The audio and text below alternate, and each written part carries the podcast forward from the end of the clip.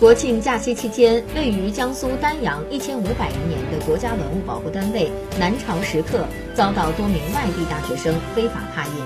八号，涉事的某大学带队老师解释称，是课堂结合野外进行游学，将南朝石刻拓片用于学习研究，没有意识到自己的行为已违法，对此感到抱歉。根据相关专家鉴定，拓印行为未对文物本体造成损害。对三尊南朝石刻的外观有少许影响，相关部门将聘请专业人员处理残存的墨迹。